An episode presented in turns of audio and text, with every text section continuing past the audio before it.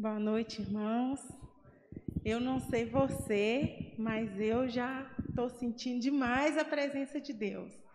E isso me dá uma saudade do céu. Imagina isso 24 horas, a gente sentindo essa presença gostosa de Deus na nossa vida. É bom demais, né?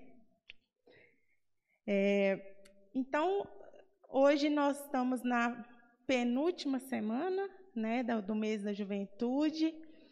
E seguindo esse tema que está sendo proposto para a gente, eu trouxe uma reflexão aqui para a gente pensar junto em mais uma partezinha desse texto de Coríntios que está sendo compartilhado aqui nesse mês. Então, nós vamos começar lendo o texto que é tema, mas hoje eu quero ler ele de uma forma mais estendida, do versículo 2 Coríntios 4, nós vamos ler do 7 ao 18. E a minha proposta de reflexão aqui com os irmãos hoje é entender a tribulação, a luta, a provação sob uma perspectiva eterna. Porque eu não sei se você já pensou nisso, mas a eternidade já começou. No momento em que você nasceu, a sua eternidade já começou. No momento em que você entregou a sua vida a Jesus, você definiu também a sua eternidade. E ela já está acontecendo. Então, a nossa proposta aqui hoje é entender como viver isso de uma maneira plena. Porque existem maneiras de viver isso de uma forma em que você não vive isso plenamente e de uma forma que você vive plenamente. Então, vamos ler o texto. Acompanha comigo aí, por favor. Temos, porém, este tesouro em vasos de barro para que se veja que a excelência do poder provém de Deus e não de nós. Em tudo somos atribulados, porém não angustiados. Ficamos perplexos, porém não desanimados. Somos perseguidos, porém não abandonados. Somos derrubados, porém não destruídos levamos sempre no corpo o morrer de Jesus, para que também a vida dele se manifeste em nosso corpo. Porque nós que vivemos somos sempre entregues à morte por causa de Jesus, para que também a vida de Jesus se manifeste em nossa carne mortal. De modo que em nós opera a morte, em vocês a vida tendo, porém, o mesmo espírito de fé, como está escrito: Eu criei, por isso falei, também nós cremos e por isso também falamos. Sabendo que aquele que ressuscitou Jesus, Senhor Jesus, também nos ressuscitou com Jesus e nos apresentará juntamente com vocês. Porque tudo isso é para o bem de vocês, para que a graça multiplique-se torne abundantes as ações de graça por meio de muitos, para a glória de Deus. Por isso não desanimamos. Pelo contrário, mesmo que o nosso ser exterior se desgaste, o nosso ser interior se renova dia a dia. Maravilhoso isso, né, irmãos? Porque a nossa leve e momentânea tribulação produz para nós um eterno peso de glória, acima de toda comparação, na medida em que não olhamos para as coisas que se veem, mas para as que não se veem, porque as coisas que se veem são temporais, mas as coisas que não se veem são eternas. Vamos orar mais uma vez? Senhor, aqui está a tua palavra, que é viva e eficaz. Por isso, nessa noite, Deus, eu me coloco atrás da sua cruz, para que a tua palavra fale e transforme e mexa no nosso coração, Traga sobre nós uma fé prática e eficiente, Pai. E que o Senhor possa tratar individualmente conosco o que o Senhor quer nos falar. Em nome de Jesus nós oramos. Amém. Então, irmãos, enquanto eu estava estudando para a gente conversar, eu descobri algumas coisas. Tribulação na Bíblia significa alguém sobrecarregado, que carrega fardos pesados. No grego, o que mais ilustra esse significado é um homem sendo esmagado por uma pedra. Quando eu ouvi essa, essa descrição e li, eu falei assim, gente, a gente não tem essa sensação, quando a gente está passando por uma tribulação muito grande, que a gente não vai dar conta, que a gente está sendo mesmo né, consumido por aquela dor, por aquela luta. E a palavra glória, no Novo Testamento, significa brilho e luz. No Antigo Testamento, ela também representa peso. Todos nós, num momento de, da vida, perguntamos, né? A gente sempre pergunta, por que as tribulações existem, principalmente na juventude, que a gente tem tanto questionamento e perguntas que a gente ainda não, não tem resposta no coração. E aí a gente pergunta, por que as coisas não dão certo? Por que, que a injustiça parece prevalecer sobre a justiça? Por que, que o ímpio prospera e eu não, minha vida não anda, não acontece nada? Isso é sorte, é azar, é punição divina, é, ou é a imagem de um Deus que está lá sentado, esperando e olhando a gente sofrer. Onde estava Deus quando meus pais se separaram? Quando meu casamento acabou? Quando eu fiquei doente, quando faltou alguma coisa na minha casa. Onde estava o Senhor quando o meu esposo ou a minha esposa morreu e eu fiquei sozinha? Quando a doença chegou na minha casa? E esses questionamentos vêm à nossa mente, principalmente no momento de tribulação. O que a Bíblia nos conta é que Deus estava presente quando você estava sofrendo. Deus estava presente quando você não passou naquela prova do vestibular, quando você não passou na prova do concurso, Deus estava presente. Deus estava presente quando seus pais se separaram. Deus estava presente quando seu casamento acabou. Quando a doença chegou de surpresa, você foi no médico para fazer um check-up e de repente você descobriu que tinha uma doença grande e difícil, Deus está sempre presente. E aí, quando a gente passeia por esse texto de Coríntios, a gente se surpreende com o apóstolo Paulo, porque ele é um homem que passou por muitas provações. Né? Paulo foi preso, apanhou, foi apedrejado, torturado.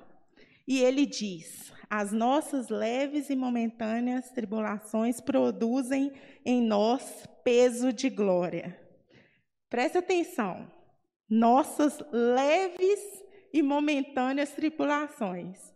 De onde que Paulo entende que ser preso, apedrejado, maltratado é leve, né?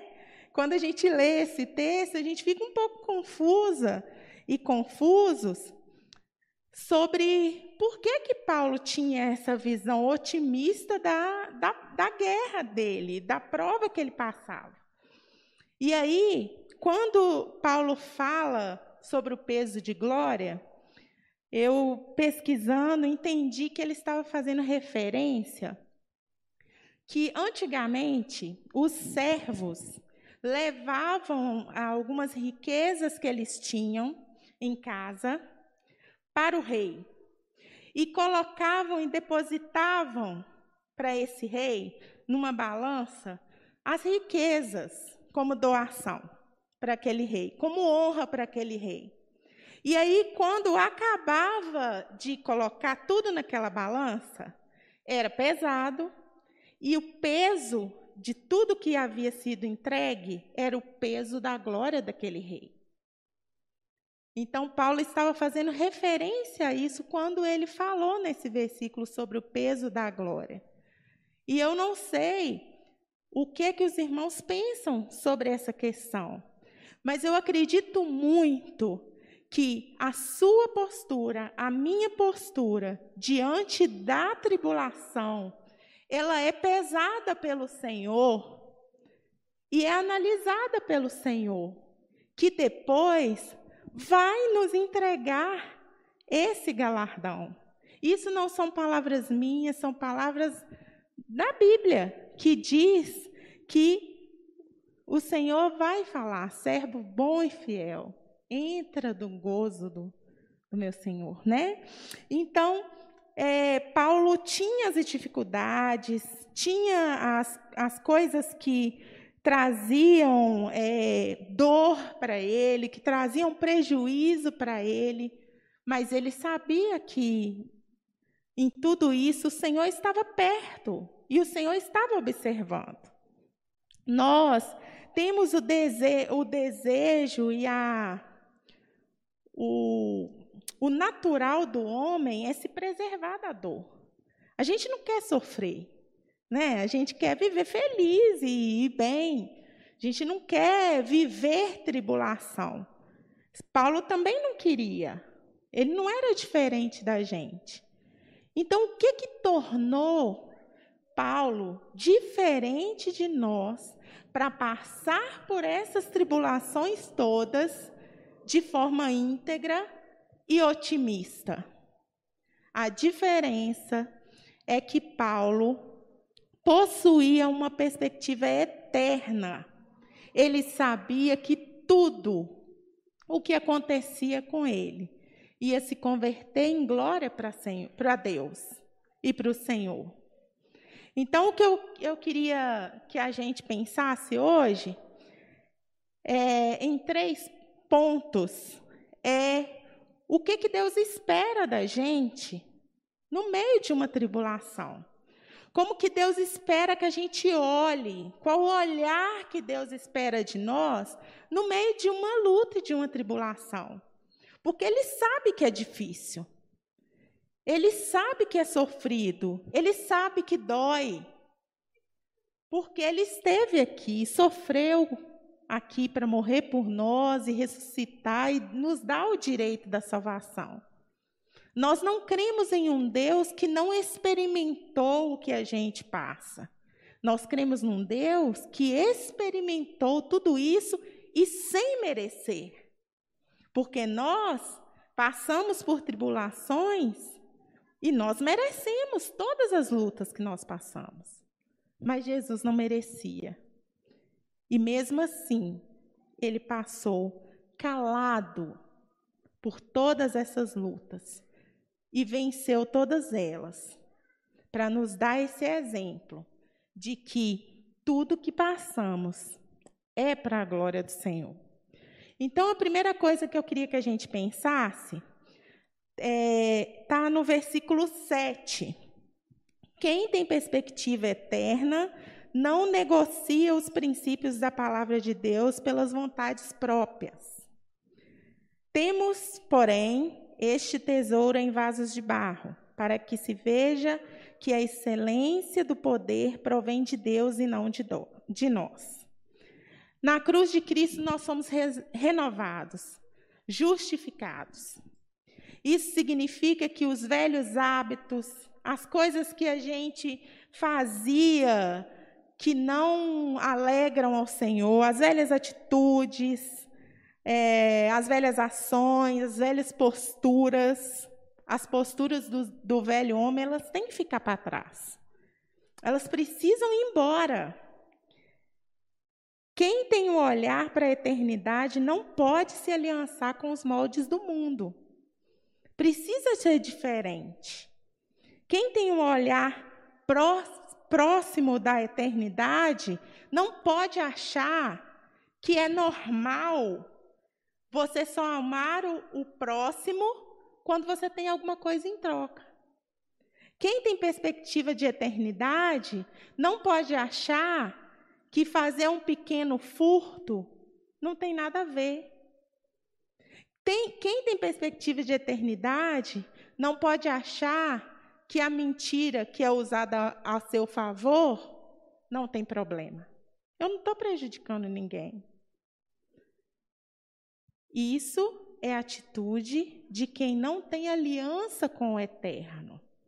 Quem tem aliança com Deus, com Deus eterno, tem atitudes coerentes com a eternidade. E é isso que às vezes a gente peca, né? Às vezes a gente distorce um pouco isso. A gente se desvia do caminho. E quando a gente fala de pecado, a gente às vezes acha que é matar e roubar. Mas a falta de amor do mundo é pecado. A falta de cuidado com seu irmão é pecado. A falta de um olhar de misericórdia para quem está sofrendo é pecado. Porque você não está cumprindo o propósito pelo que o Senhor te criou. E aí, se é isso mesmo, se o pecado ainda está gritando dentro de você, ore ao Senhor. Senhor, me liberta. Eu não consigo sozinha. Eu preciso do Senhor. Essa atitude está muito difícil. Eu já tentei, já levantei, já caí de novo, já caí de novo, já caí de novo. Me ajuda.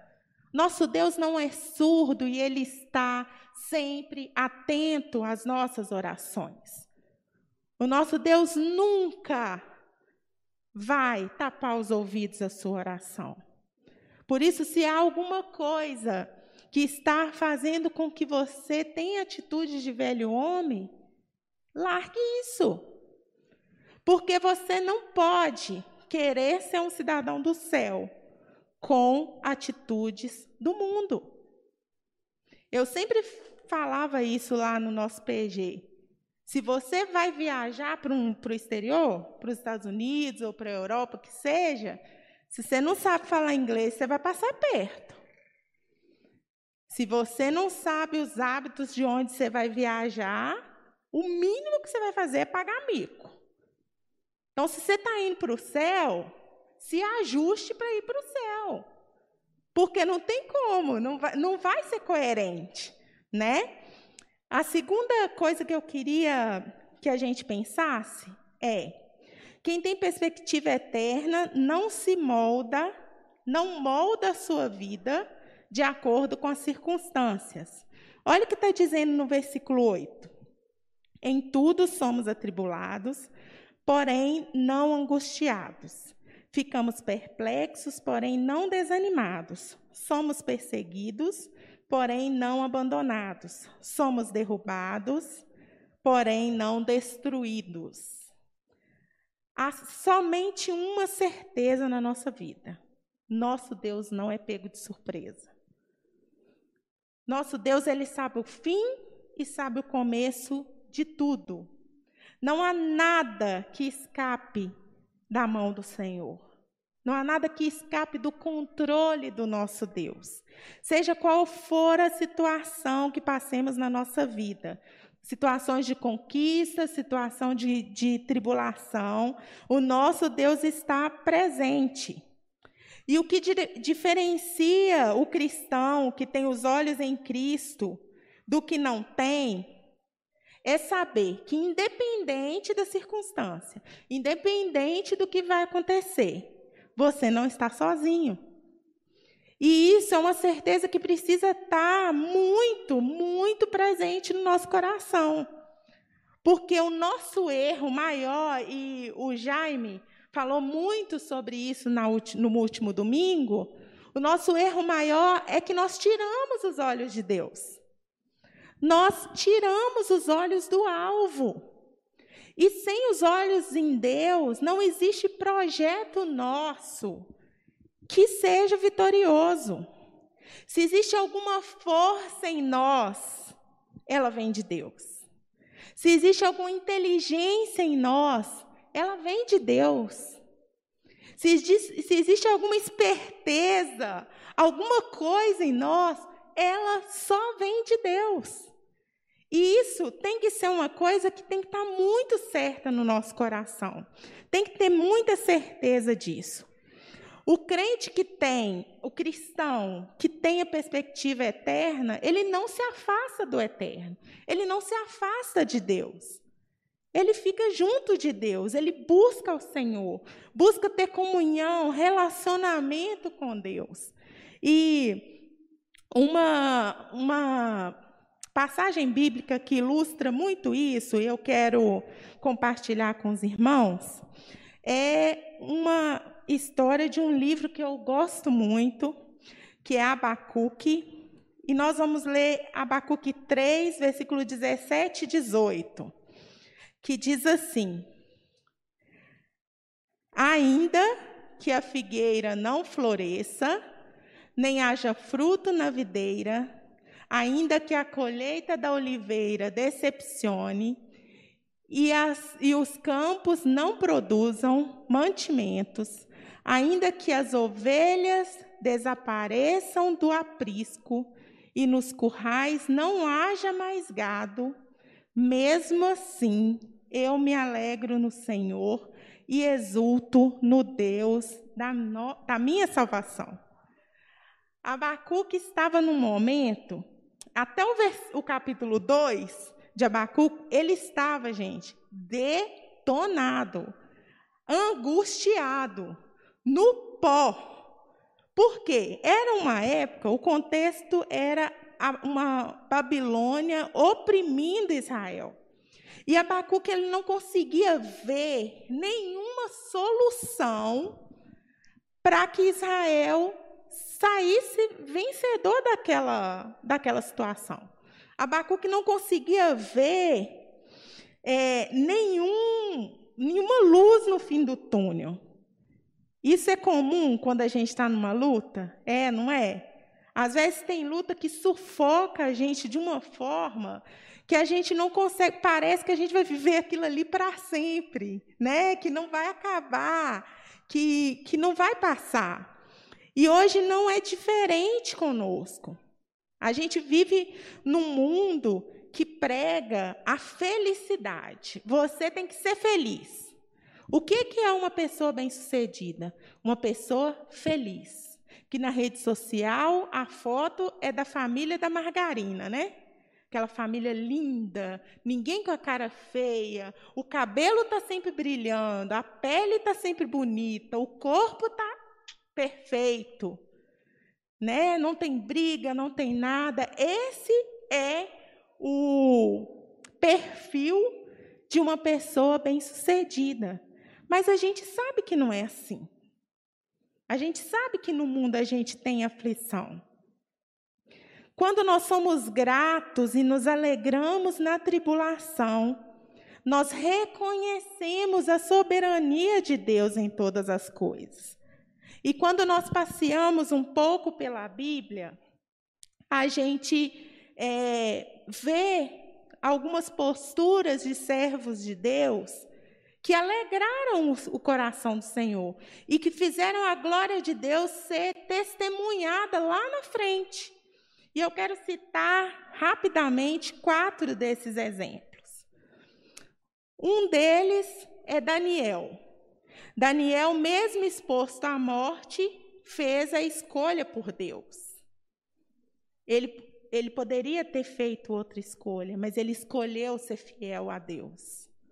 Todos os dias nós somos colocados à frente de escolhas e de decisões muito difíceis.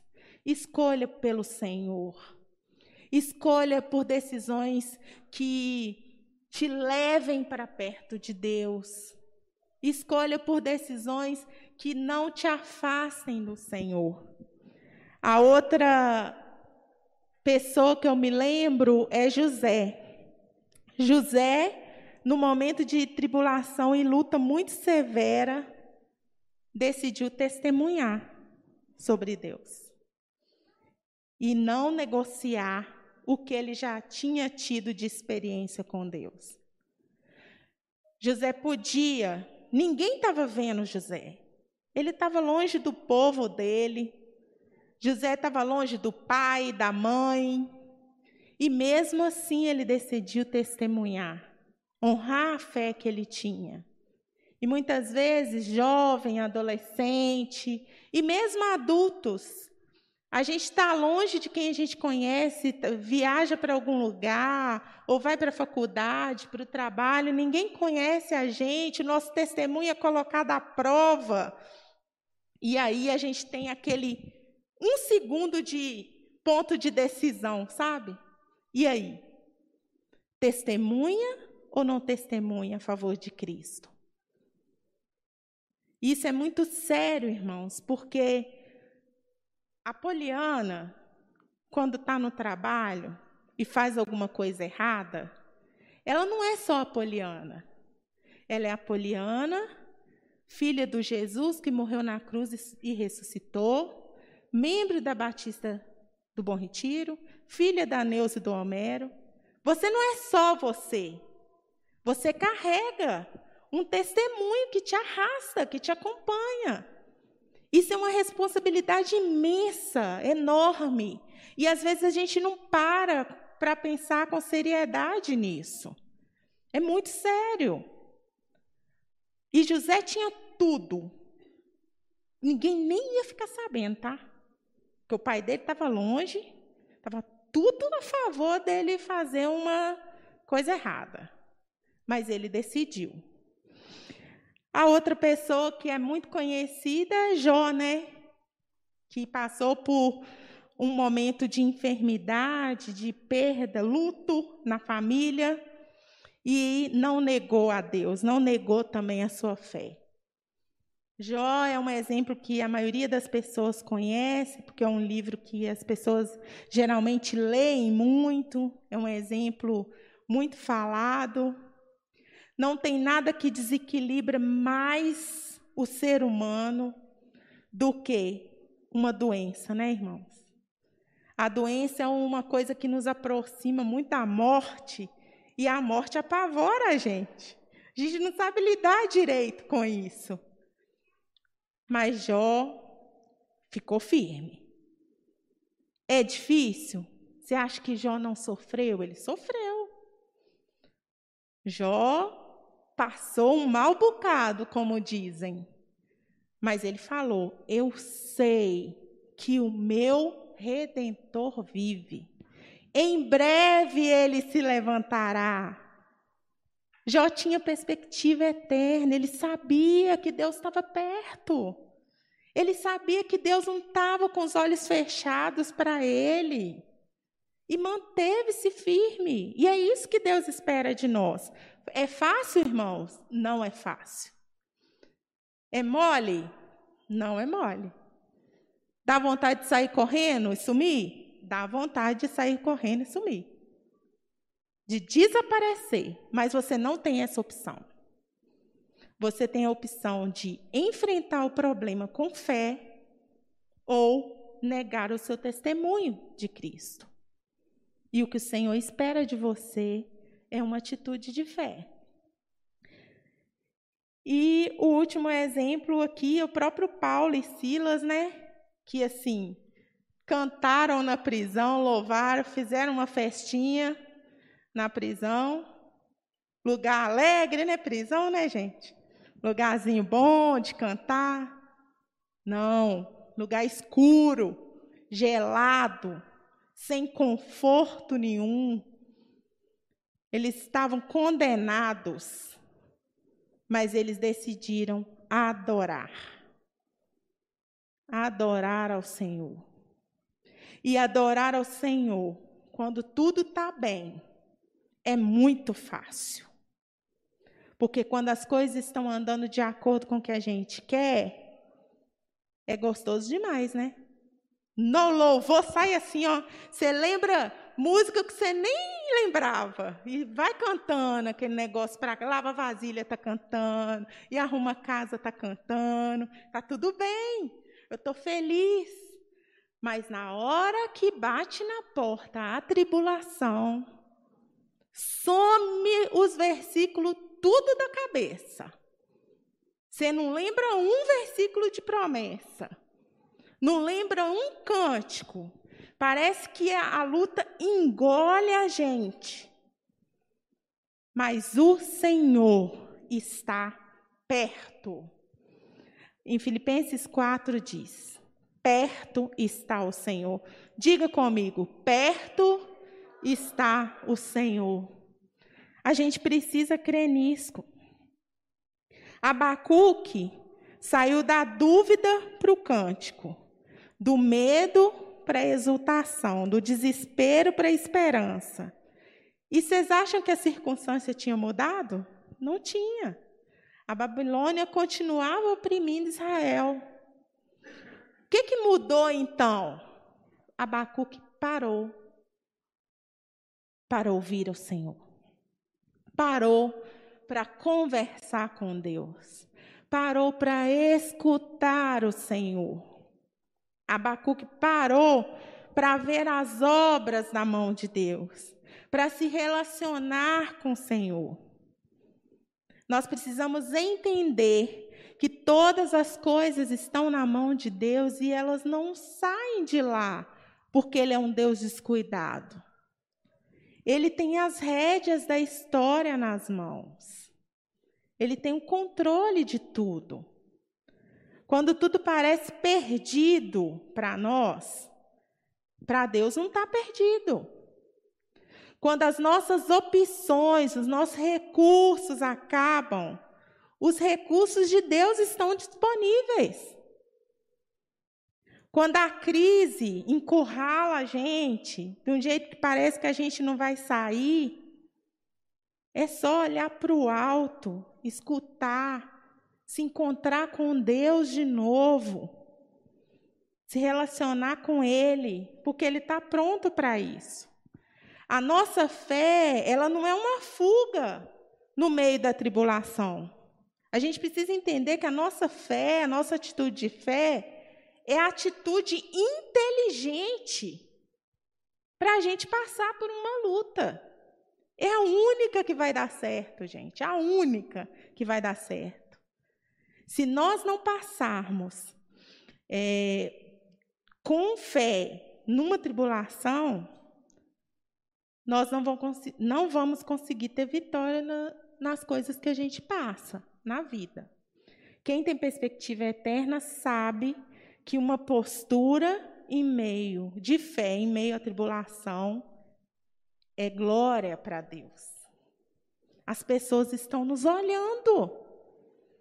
Você é vitrine para a sua família, para o seu vizinho, para o seu colega de trabalho, você é vitrine até para uma pessoa que passa na rua. Porque se você tem uma postura como uma pessoa de fé na rua, seja ajudando uma pessoa idosa na rua, seja sendo gentil com uma pessoa que nem foi gentil com você. Você é a Bíblia que uma pessoa pode estar lendo. Você já pensou nisso? Que às vezes uma pessoa que você está orando aí há muito tempo para se converter ou para aceitar o Senhor, nunca veio aqui na igreja, mas está te observando, observando o seu jeito, observando a sua postura. E a minha palavra aqui, irmãos, não é de condenação, não. É um dedo para vocês, quatro para mim. Porque a gente sabe que o tanto que a gente precisa ainda se ajustar à eternidade. Mas a gente não precisa fazer isso sozinha. O Senhor está com a gente, o Senhor está perto. E por último, quem tem a perspectiva eterna entende que tudo o que acontece tem o propósito de manifestar a glória de Deus. Versículo 14 ao 18 diz, ao 17: Sabendo que aquele que ressuscitou o Senhor Jesus também nos ressuscitará com Jesus e nos apresentará juntamente com vocês. Porque tudo isso é para o bem de vocês e para que a, gra a graça multiplique-se, torne abundante as ações de graça por meio de muitos para, que, para a glória de Deus. Por isso não desanimamos, pelo contrário, mesmo que nosso ser exterior se desgaste, o nosso ser interior se renova dia a dia. Glória a Deus por isso, porque a nossa leve e momentânea tribulação conduz para nós um eterno peso de glória, acima de toda comparação. Nós precisamos ter bem claro que nós temos uma missão aqui. Você não está aqui por acaso. Nós temos uma missão eterna, que é espalhar o amor de Deus, espalhar a palavra do Senhor, alcançar o coração das pessoas e apresentá-las a Cristo. E só existe uma coisa que nos impede de cumprir esse, esse, esse propósito: o foco nessa missão. Quando nós tiramos o foco dessa missão, a gente não vai conseguir cumprir mesmo. Só que a gente ama demais esse mundo, irmãos. A gente ama demais isso aqui. E por amar demais, a gente administra mal o nosso tempo. A gente não tem tempo para se dedicar às coisas eternas. E isso é muito, muito, muito ruim. E se a gente parar para pensar e fizer um balanço, e eu queria deixar aqui algumas reflexões. Você não precisa me responder, mas eu queria que você pensasse aí. Se fizer um balanço, tem construído e planejado mais coisas para a sua vida ou para a vida eterna? Onde você tem mais investido as suas forças, suas energias, suas emoções? As coisas invisíveis motivavam Paulo, não as coisas desse mundo. Por isso, ele é um, um apóstolo que a gente admira tanto pela força no meio da tribulação. Olha ao seu redor nessa noite e veja o que está te distraindo dessa missão. O que está fazendo você não conseguir se focar? Que tem permitido que defina você como cristão? O que, que te define como cristão? Como as pessoas te enxergam? Só, só há uma forma da gente construir um relacionamento real com Cristo. Um relacionamento eterno com Cristo. Se a gente focar em Cristo. Não existe outra forma. E a minha sugestão nessa noite é que seja o que for que estiver te distraindo dessa missão, largue, jogue fora. O Senhor está te esperando. E Ele espera muito mais de você no meio da sua luta. Os meninos vão tocar uma canção agora, e eu queria que você que entendeu essa palavra, você que entendeu que o Senhor espera um pouquinho mais de você quando estiver lutando, você vai ter um momento para falar com o Senhor agora. Vai ter um momento para dizer ao Senhor: Deus, eu estou olhando muito para mim. Eu não tenho olhado com olhar de eternidade para as coisas. Me ajuda. Me ajuda, Senhor. Me ajuda a vencer os meus limites, a vencer as, os meus medos.